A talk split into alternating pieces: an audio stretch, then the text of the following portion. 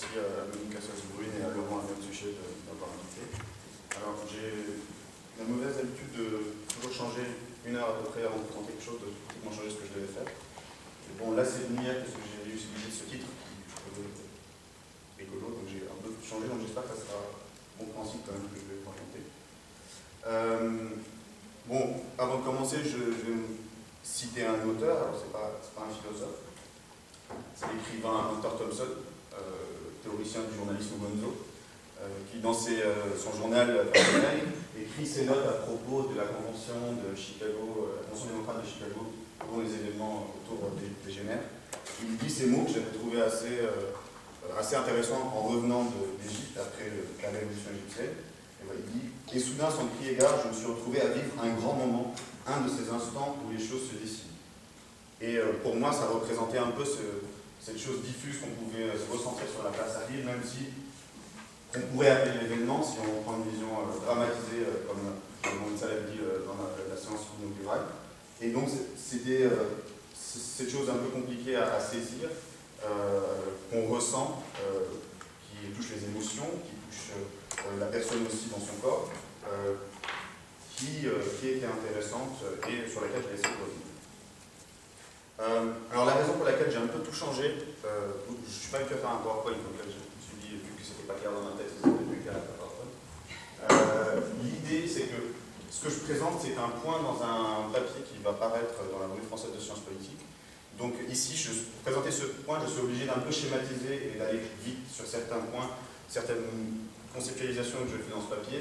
Et du coup, je vais vous dire très rapidement d'où je partais dans ce papier euh, pour juste décrire euh, le dernier point de ce papier qui, euh, nous intéressera ici. Alors d'abord, je veux juste vous remettre dans le contexte parce que peut-être que tout le monde n'est pas familier avec les événements au sens des faits chronologiques qui ont constitué la révolution égyptienne. ensuite, je vais vous parler d'une distinction que je fais entre professionnel et profane, que là je schématise à outrance. ensuite, comment on, arrive à aller à la place Et enfin, ça sera mon point central, c'est comment on vit euh, la place, comment on vit sur la place.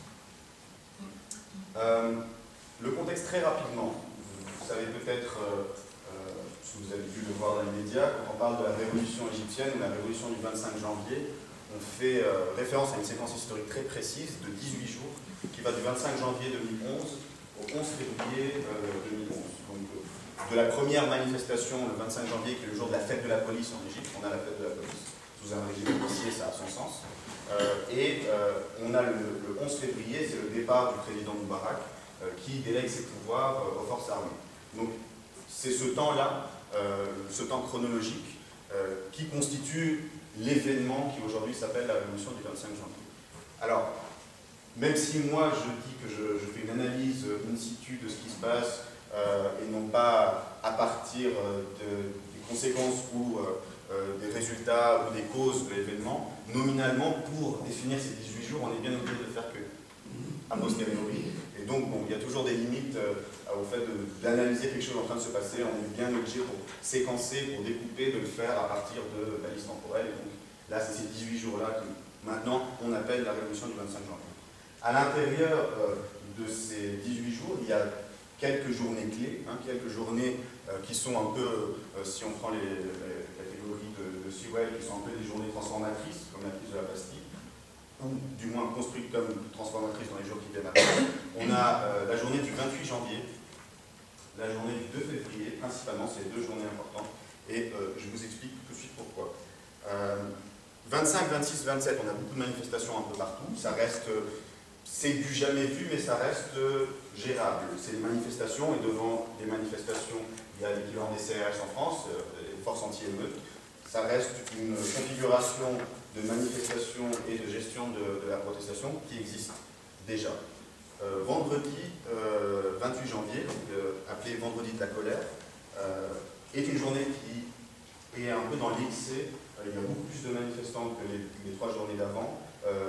c'est beaucoup plus violent, on a beaucoup plus de blessés, il y a beaucoup plus de, morts aussi. et il y a plusieurs batailles qui marquent les esprits dans les récits qu'on aura après des ou des personnes ordinaires qui vont s'en occuper.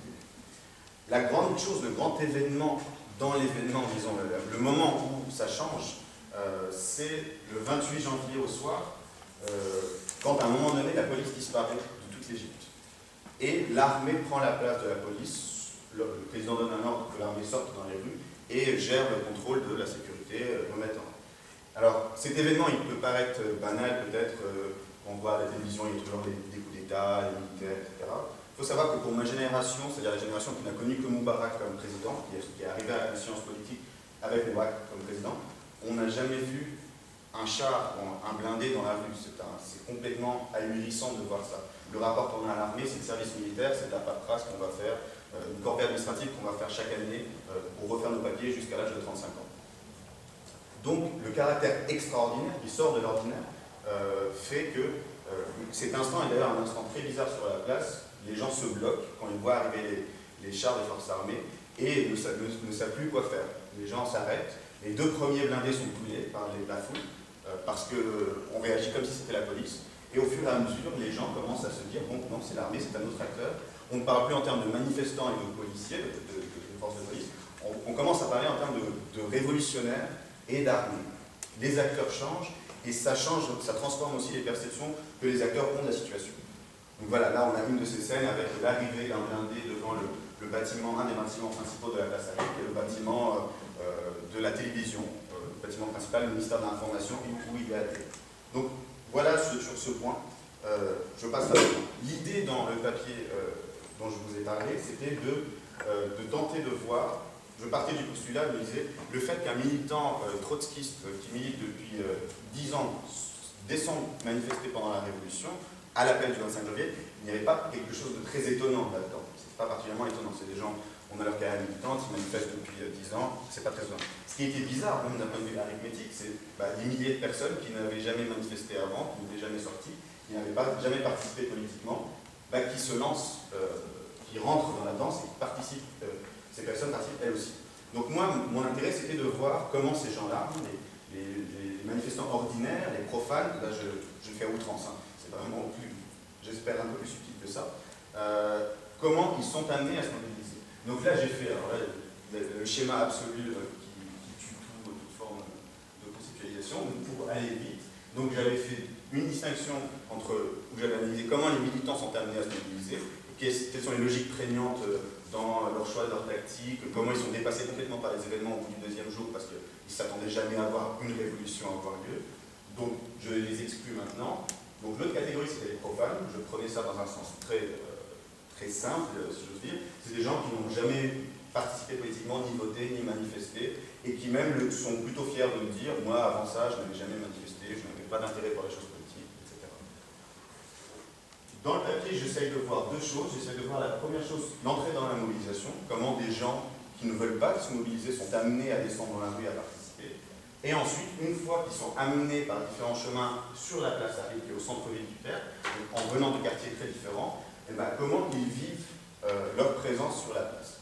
Et pourquoi c'est intéressant d'analyser ça? Parce que, à part le 28 janvier et le 2 février, que vous connaissez peut-être, qui est la journée qu'on la bataille du chameau, c'est le jour où des journée très particulière à vivre, où voilà, on est, les chameaux arrivent sur la place et puis commencent à attaquer les gens.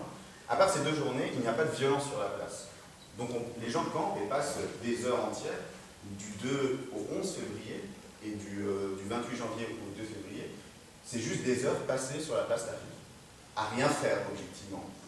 Ils sont juste présents physiquement. L'objectif, c'est tenir la place. Et c'est en étant sur la place euh, que les individus sont physiquement euh, insérés bah, dans tous des dispositifs de sensibilisation, euh, dans des dispositifs matériels, dans la manière dont ils doivent subvenir à leurs besoins, quand ils mangent, quand euh, ils discutent, mais aussi plein de, discours, des discours militants, islamistes, de gauche.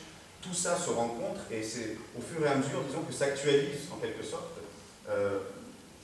une nouvelle forme de subjectivité, c'est le fait d'être un révolutionnaire. On participe à la révolution, il y a quelque chose de nouveau qui est en train d'avoir je donne juste un exemple pour donner une idée d'un extrait d'entretien que j'avais fait avec un jeune, qui n'a jamais participé politiquement avant ça, et qui raconte un peu comment il est amené à participer. Donc je lui pose la question, à partir de quel jour as-tu commencé à, participer aux, manifestations? Il me dit, écoute, comme je te l'ai dit, je commençais vraiment à perdre tout espoir dans ce pays, et je n'avais jamais participé à, rien de ce genre.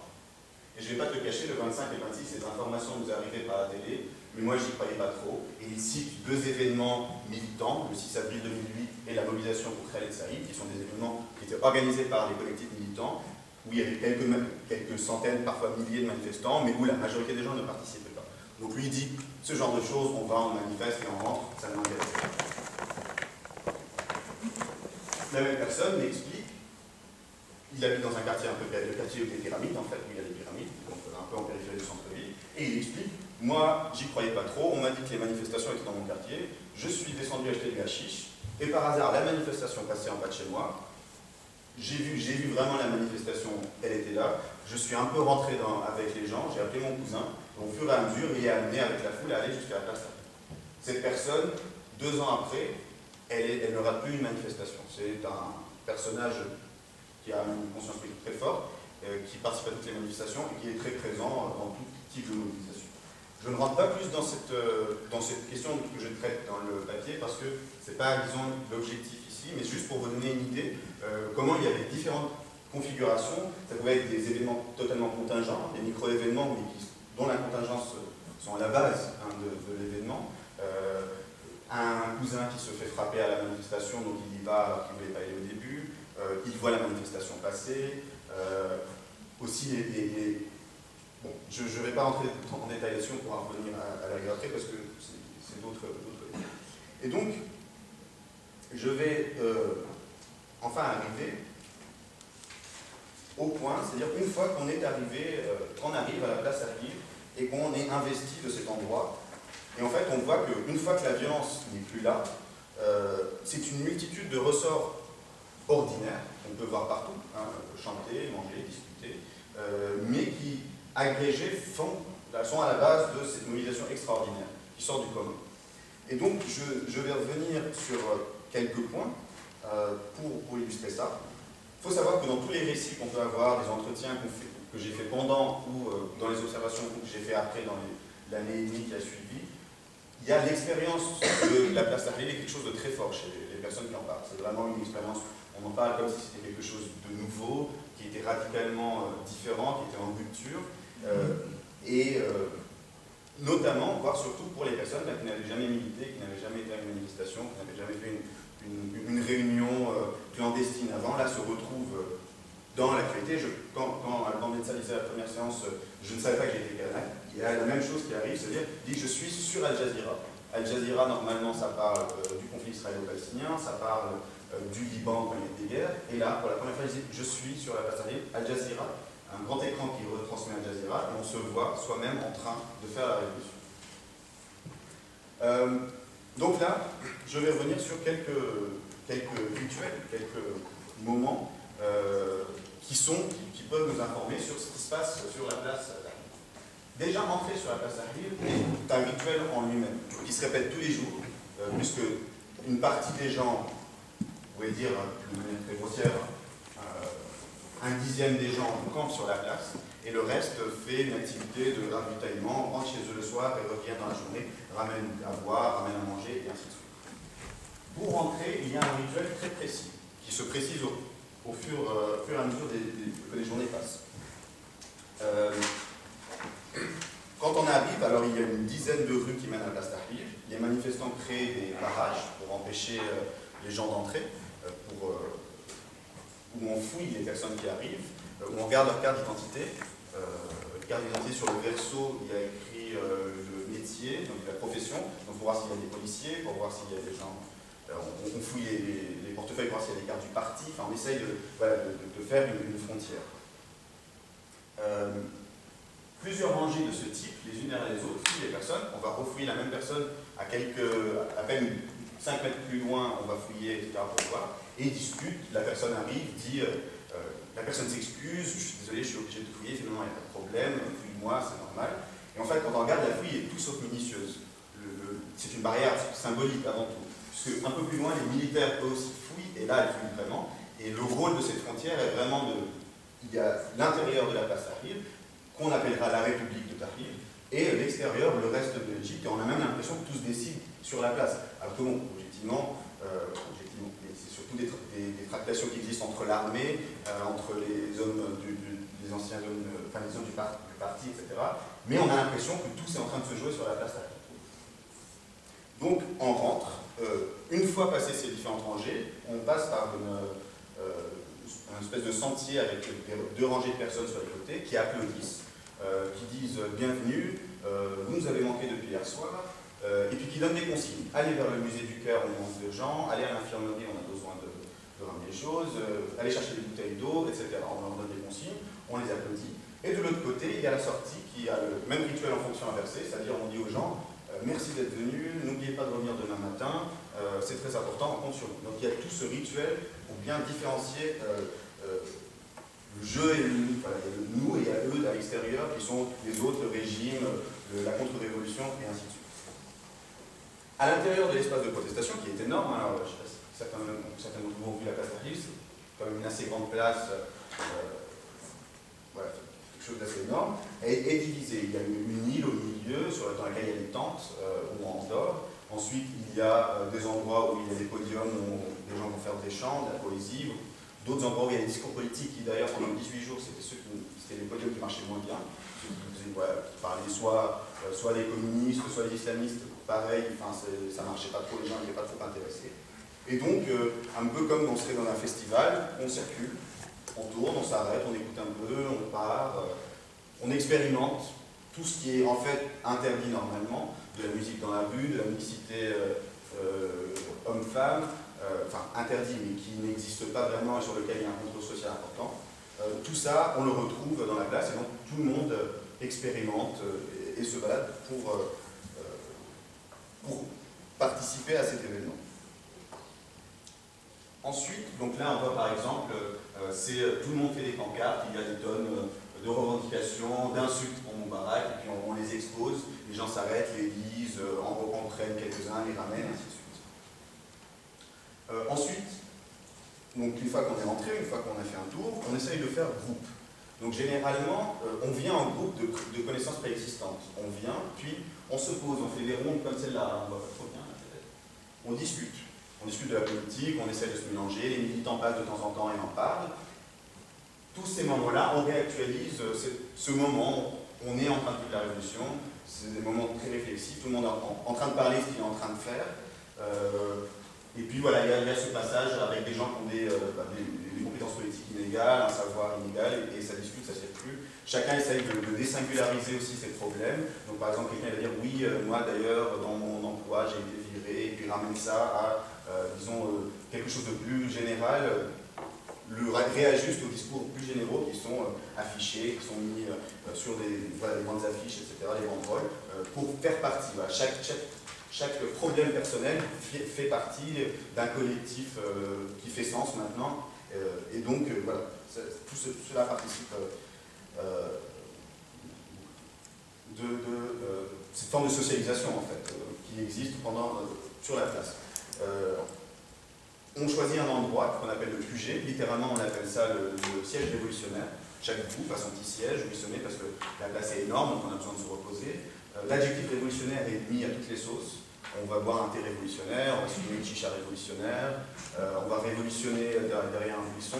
Enfin, c'est vraiment, ça ressort à toutes les sauces. Et ensuite, on essaye de faire passer le temps. Euh, et pour faire passer le temps, ben, on participe, on va écouter euh, les chanteurs qui font des chants euh, révolutionnaires. C'est-à-dire que tout est. Et là, c'est peut-être une des réflexions qu'on pourrait avoir aussi par rapport à l'événement, c'est qu'on est, en fait, on est dans de l'atemporel en quelque sorte. Il n'y a de temps. On est dans de l'attente.